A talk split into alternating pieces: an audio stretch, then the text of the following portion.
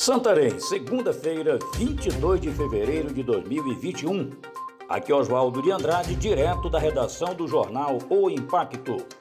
Confira as notícias que são destaque na página do seu jornal O Impacto. Estado libera a oitava recarga do Vale Alimentação Escolar a partir de 25 de fevereiro.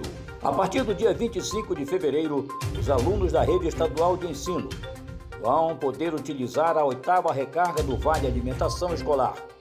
O anúncio foi feito na tarde do dia 21 pelo governador do estado através de suas redes sociais. Embriaguez ao volante não terá mais pena alternativa. De acordo com a nova legislação, quem causar um homicídio ou uma lesão corporal culposa no trânsito, motivada por estado de embriaguez e for condenado à prisão, terá que, obrigatoriamente, cumprir a pena privativa de liberdade.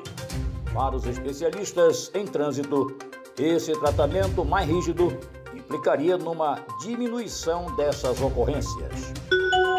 Intervenção policial com resultado de morte registrada na Polícia Civil de Santarém. O indivíduo de prenome Diogo, suspeito de integrar facção criminosa, morreu na noite de sábado, dia 20, após reagir à abordagem da Polícia Militar em Santarém. De acordo com informações, os militares receberam relatos de que um indivíduo, morador do bairro Vigia, teria em sua posse uma pistola .40, a qual pertenceria às forças de segurança.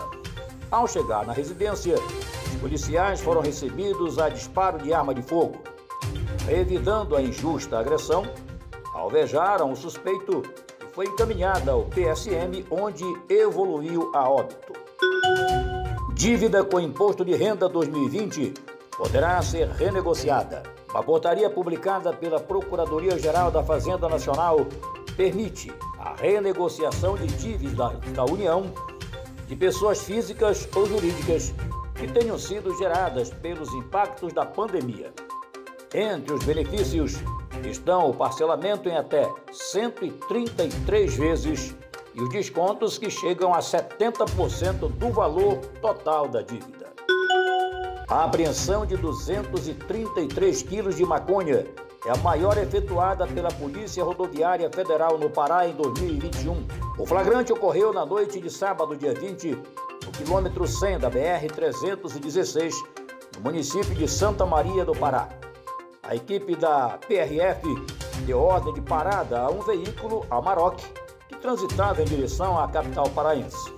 Ato contínuo, ao abrirem caixas que se encontravam na parte traseira do veículo, os policiais se depararam com 233 quilos de maconha. Vovô do tráfico é preso ao ser pego no flagra vendendo droga em Uruará. A equipe de plantão da Polícia Civil prendeu na cidade de Uruará, sábado, dia 20, um homem de 76 anos, flagrado comercializando entorpecentes do tipo crack num bar ao lado do mercado municipal, do qual o mesmo também é dono. 18 papelotes da droga foram apreendidos no local. A ação policial ocorreu por volta das 3 horas da madrugada. Para mais notícias, acesse www.oimpacto.com.br. Uma ótima semana a todos, até a próxima e muito obrigado.